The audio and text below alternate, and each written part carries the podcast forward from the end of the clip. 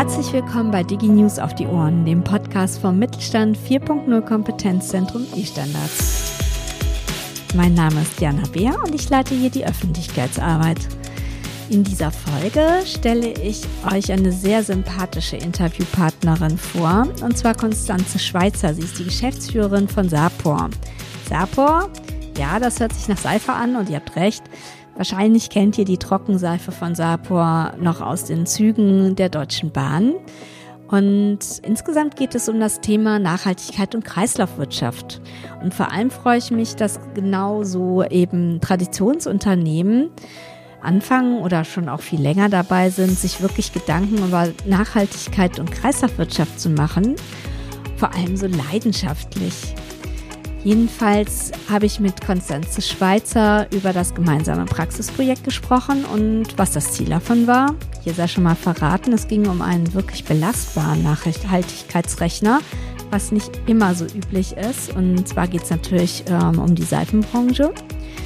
Außerdem erfahrt ihr, was Sapor alles so auch noch an anderen Maßnahmen unternimmt, um nachhaltig zu sein. Und am Ende gibt unsere charmante Interviewpartnerin uns noch Tipps, wie mittelständische Unternehmen den Einstieg in die Kreislaufwirtschaft finden. Apropos, dazu haben wir auch ein Seminar im, also ein Online-Seminar im September und zwar am 6. September um 8.30 Uhr ist etwas für die Frühaufsteher unter uns und der Titel ist In Kreisen denken, zirkuläre Strategien einfach erklärt. Also wir freuen uns, wenn ihr teilnehmt. Und ja, jetzt bleibt mir noch zu sagen, viel Spaß bei dieser sehr kurzweiligen Folge.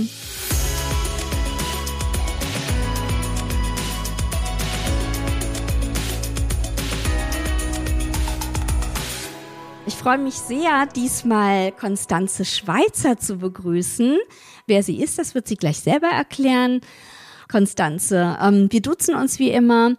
Ja, erzähl doch einfach mal, wer du bist und worüber unser gemeinsames Praxisprojekt ging.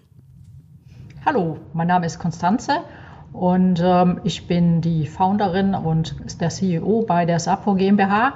Wir haben uns spezialisiert auf Trockenseifenspender für feste Seife und auf feste Seifen. Und unser Praxisprojekt ging nun darüber, dass wir etwas weiter den Versuch unternommen haben, ein Nachhaltigkeitsrechner für unsere Homepage zu erstellen, wo wir äh, vergleichen wollen äh, eine Flüssigseifenflasche mit Spender gegenüber einem Trockenseifenspender mit trockener Seife. Aha. Habt ihr auch irgendwas mit den Trockenseifenspendern äh, bei der Bahn zu tun? Weil das ist jetzt so das Einzige, was mir dabei einfällt. Ja, also das fragen uns viele Leute. Tatsächlich sind wir da auch der Hersteller. Also ich habe in 2011 das Unternehmen herausgekauft aus einem ganz alten Unternehmen und äh, historisch bedingt haben wir diese Kunden noch. Alle europäischen Bahnen fahren noch mit unseren Systemen und manche Länder inzwischen wieder verstärkt. Die Deutsche Bahn versuche ich weiter zu motivieren, nachdem sie ja jetzt auch die grüne Bahn als ihren Slogan entdeckt haben. Und äh, das ist mir bisher noch nicht so richtig gelungen, aber ich hoffe, eines Tages wird auch die Bahn wieder verstehen, dass sie ein sehr nachhaltiges Spendersystem bereits an Bord hat. Ja, genau. Also zurück zum Projekt. Ihr wollt um, zeigen, dass äh, Trockenseife nachhaltiger ist als flüssige. Wie äh, lief das denn im Projekt? Also was habt ihr denn da so genau irgendwie gemacht? Ja, also man muss dabei schon sehr vorsichtig sein. Also wir wollten das eben wissenschaftlich fundiert tun, daher auch das Projekt, weil Natürlich ist eine feste Seife nicht unbedingt äh, vom CO2-Fußabdruck oder wenn man eben äh, einen Nachhaltigkeitsindex misst, ist die jetzt nachhaltiger. Das geht ja darum, wo wird sie hergestellt, wie sind die Transportwege, weil es kann ja durchaus sein, dass eine Bioflüssigseife made in Germany mit einer recycelten Flaschenverpackung einen besseren CO2-Fußabdruck hat, wie jetzt äh, eine feste Seife, die eben beispielsweise in China hergestellt wird, was wir jetzt bei Sapo nicht tun, aber wir wollten eben das jetzt mal fundiert machen, weil wir eben festgestellt haben, es gibt eben in diesem Bereich sehr viel Greenwashing und dem Verbraucher sollte einfach die Möglichkeit gegeben werden, fundiert zu vergleichen, was nutze ich gerade selbst und was würde ich gerne einsetzen, um dann eben zu sehen, wie verhält sich das Dafür habt ihr ja zusammen das Konzept erstellt mit den Mitarbeitern vom Fraunhofer Fit, also unserem Konsortialpartner. Und ähm, also wie bist du denn auf diese Idee überhaupt gekommen? Das Fraunhofer Fit und äh, CSCP haben sich mit mir unterhalten und da tauchte eben die Fragestellung auf, die wir gerne beantwortet hätten. Einfach weil äh, das ist schon länger ein Gedanke von mir, dass man das eben mal wissenschaftlich fundiert untersucht, weil es gab natürlich jetzt auch in letzter Zeit verschiedenste Abmahnungen von Unternehmen, die eben für ihre Werbeaussagen abgemahnt wurden und wir wollten eben jetzt nicht pauschal etwas in den Raum stellen, wo dem Verbraucher vorgemacht wird, es ist nachhaltiger, was dem nachher tatsächlich vielleicht nicht so ist. Also äh, wie ich schon eingangs sagte, geht es uns wirklich um faktenbasiert, äh, jetzt einen Rechner zu erstellen, wo der Verbrauchernutzer mit den tatsächlichen Faktoren und Werten dann auch äh, eine tatsächliche Auskunft erhält und nicht um irgendwelches Greenwashing, das ja zurzeit viele Unternehmen betreiben, was wir aber versuchen eben nicht zu tun. Mhm. Ähm was hast du oder was habt ihr denn während des Praxisprojekts gelernt und gibt es neue Erkenntnisse? Also waren irgendwelche Ergebnisse überraschend? Ja, also es ist natürlich so, gerade wenn man sich jetzt mit dem CO2-Fußabdruck beschäftigt, gibt es doch, äh, ja, ich würde überraschend vielleicht nicht ganz, aber es gibt schon eben das Ergebnis, dass durchaus eben Produkte, wenn sie flüssig sind und made in Germany sind und in Recyclingverpackungen verpackt werden, dass sie natürlich einen sehr guten Fußabdruck haben, der, mhm. der natürlich an uns schon heranreichen könnte, es in der Praxis dann vielleicht doch nicht ganz tut, weil wir ja eben äh, keine Verpackungen nutzen, zumindest keine Kunststoffverpackungen, weil wir lokal fertigen, ist das dann doch nochmal äh, schon so, dass wir insgesamt da sehr gut abgeschnitten haben. Aber nochmal, der Rechner soll ja auch offen sein, dass man eben auch Systeme eingibt, die gar nicht von uns stammen. Mhm. Ja, das Hört sich irgendwie sehr sinnvoll an. Gibt es noch vielleicht ein spezielles Ergebnis und wie geht es denn nach dem Projekt weiter? Weil wir begleiten ja immer nur, sag ich mal, im Konzept und in der Analysephase und dann sind wir natürlich ganz glücklich, wenn unsere Projektunternehmen weitermachen. Ja, also wir sind natürlich jetzt dabei, das umzusetzen, haben aber im Ergebnis schon festgestellt, dass wir uns da ein Riesenthema ausgedacht haben und ähm, die Umsetzung natürlich sehr komplex auch nochmal sein wird. Und das war eigentlich so das Erstaunliche an dem Ergebnis, dass wir eben festgestellt haben, es ist deutlich komplexer und man muss deutlich mehr Dinge beachten, wie wir halt einfach ursprünglich gedacht haben. Wir haben uns verschiedene andere Praxisbeispiele angeschaut und hatten dann gedacht, ja, das kann man analog denen ähnlich gestalten, aber wenn man jetzt eben auf die Facts, auf die Fakten zurückgreift, worauf das System ja basieren soll, dann müssen wir schon sagen, gerade zum Beispiel die Berechnung eines CO2-Fußabdrucks ist ja viel fingiert. Und wir haben ja jetzt schon einige Berechnungen zum Glück gefunden und haben auch Hilfestellung bekommen. Aber natürlich ähm, arbeiten wir mit Annahmen und äh, da muss man dann doch nochmal im Nachgang jetzt äh, versuchen, weitere Werte zu bekommen, damit es auch wissenschaftlich wirklich fundiert ist. Und ähm, welche anderen Maßnahmen macht ihr jetzt noch irgendwie, um umweltschonend zu wirtschaften? Gibt es da noch etwas? Ja, also wir gelten ja als Pionier für zirkuläre Wertschöpfung. Ach krass. Mhm. Und ähm, wir recyceln ja unsere Produkte im eigenen Kreislauf. Wir hatten jetzt noch nicht so viele Anwendungsfälle, weil wir auch Ersatzteile liefern und unsere Produkte eben sehr langlebig designt sind von äh, sich aus schon. Und wir hatten ursprünglich mit dem Fraunhofer Institut uns Materialien ausgewählt, als wir begonnen haben und konnten da unsere alten Werkzeuge auch wieder einsetzen. Wir machen das alles hier in Deutschland und haben da eben einen Graskunststoff, den wir dann eben im eigenen Recycling-Kreislauf wieder recyceln. Und die Faser kann man eben bis zu fünfmal nutzen und weil unsere Produkte so langlebig sind, werde ich vermutlich die fünf Kreisläufe nicht mehr erleben. Oh, wieso? Wie lange dauert das, bis da so ein Kreislauf durch ist? Wir ähm, gehen von der Lebensdauer von unseren Produkten von 20, 30, 40 Jahren ah, aus. Okay. Weil ähm, wir da auch Testfälle im Markt haben. Wir machen zum Beispiel Kommunen wie die Stadt Hamburg und da haben wir eben Schulen, die die Produkte schon über 40 Jahre jetzt nutzen, auch Eisenbahnen. Und daher haben wir die Erfahrung, es ist eben sehr, sehr langlebig und äh, auch in den fünf Jahren, wo wir jetzt eben dies zirkulär tun, mhm. haben wir jetzt bisher nur zwei Anwendungsfälle zurückbekommen. Nicht, weil der Kunde uns das nicht zurückgeben möchte, sondern weil tatsächlich eben sehr, sehr wenig kaputt geht. Mhm. Welche Tipps könntest du denn jetzt anderen kleinen und mittelständischen Unternehmen geben, die jetzt noch nicht so viel Erfahrung im Umweltschonend oder jetzt eben im Nachhaltigkeitsfeld haben oder eben auch in der Kreislaufwirtschaft? Gibt es da so erste Schritte, die du empfehlen könntest? Ja, also Netzwerk ist auf alle Fälle ganz wichtig. Wir sind dann äh, in einem Forschungsnetzwerk zusammen mit dem Prosper-Kolleg, das ist die Hochschule Ruhr-West, wo wir eben dann sehr viele Praxisbeispiele auch kennengelernt haben und eben auch äh, Online-Vorträge teilweise wöchentlich haben äh, von ganz anderen Unternehmen europaweit, äh, die eben über Erfahrungen berichten im, im zirkulären Bereich. Das ist, denke ich, sehr, sehr wichtig, das Lernen von anderen.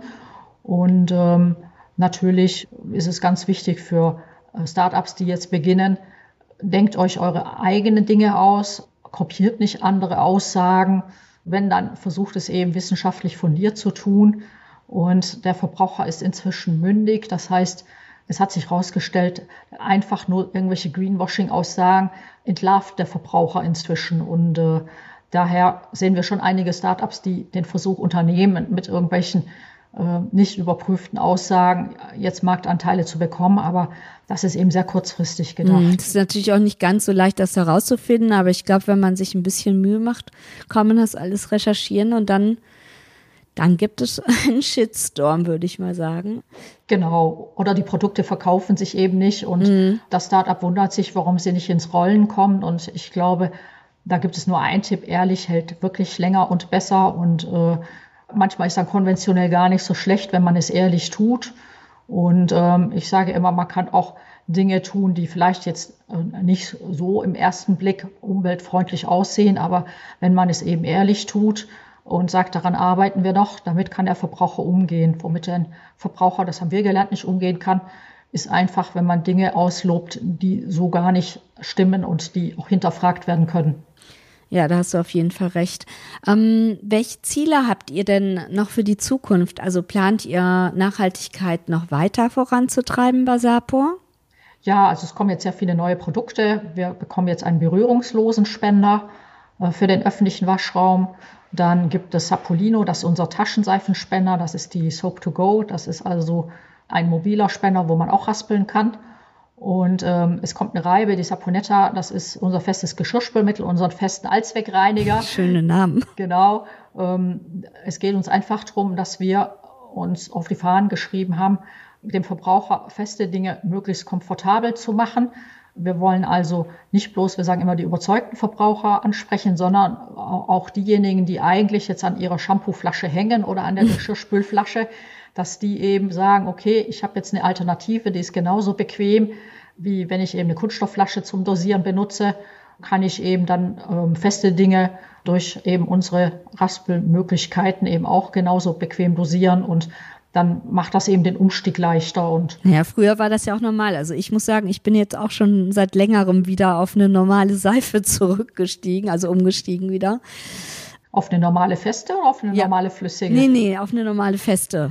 Also, okay, ne, okay. Also von der ja. Flüssigseife wieder auf eine normale feste und auch, ich meine, das kann man ja auch in anderen Bereichen, ne? Also auch in Körperlotion oder Shampoos gibt's ja ganz viele auch. Genau, also damit kommen wir jetzt eben auch. Es wird auch für den Spender eben äh, ein Solid Shampoo geben, äh, genauso wie es eben das feste Geschirrspülmittel gibt und wenn man eben bedenkt, wir kommen ja eigentlich aus dem öffentlichen Waschraumbereich, dass wir eben 70 Millionen Seifenkartuschen jedes Jahr im öffentlichen Waschraum thermisch entsorgen müssen, weil die eben, da ist die Pumpe angeschweißt, weil die eben sich nie richtig restentleeren, kann also der Entsorgungsbetrieb diese auch nur thermisch entsorgen.